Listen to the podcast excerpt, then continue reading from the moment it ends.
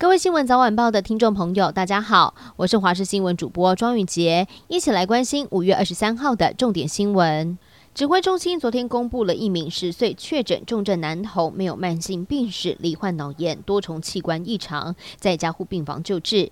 根据收治医院在一场针对儿童染疫重症讨论专家会议当中，收治医院有报告这一名重症的救治案例状况，因为猛暴性的脑炎已经不幸在五月十八号抢救不治。而指挥中心医疗应变组副组长罗义军提醒，儿童脑炎重症的前驱症状包含了体温大于四十一度、昏睡、持续呕吐。意识不佳、产生幻觉或是持续头痛、不自主的肌肉抽动，尤其是腿部步态不稳，这些症状就要立刻就医。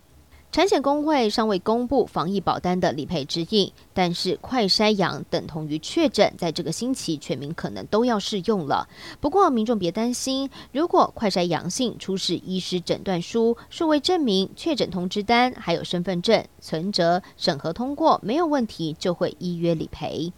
疫情严峻，最近在网络上流传一段影片。影片中，一位自称是某医院外科主任的男性，在影片当中分享，吃饭的时候要先喝半杯高粱，会杀死咽部的病毒，并且表示斗六仅有会六十八个人参加聚会饮酒，只有八个人没有染疫，这八人都是因为喝高粱。不过，向斗六仅有办事处主任查证后，发现这部影片说的是假的。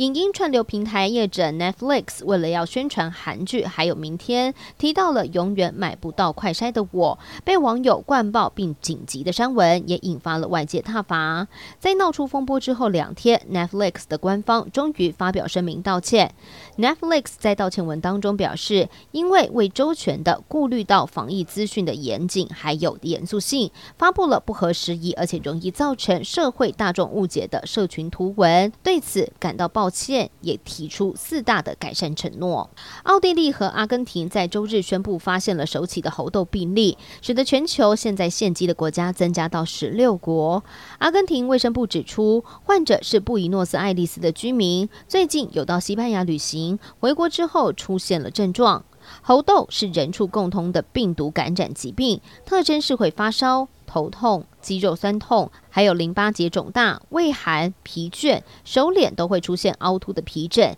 病愈之后还有可能会留下疤痕。现在了解，多起症状都是透过密切接触的人传人模式来传播。最后关心天气消息，今天白天锋面接近北部、东半部地区，还有金门、马祖会有短暂降雨，其他地区以及澎湖是多云。午后南部地区以及中部的山区会有局部的短暂雷阵雨，并且会有较大雨势发生的机会。至于在今天晚上开始，锋面就会影响西半部地区、东北部地区，还有马祖会出现短暂阵雨或雷雨，甚至会有比较大雨发生的几率。而其他地方，澎湖、金门是有局部的短暂。阵雨或雷雨，提醒大家要做好防范大雨的准备。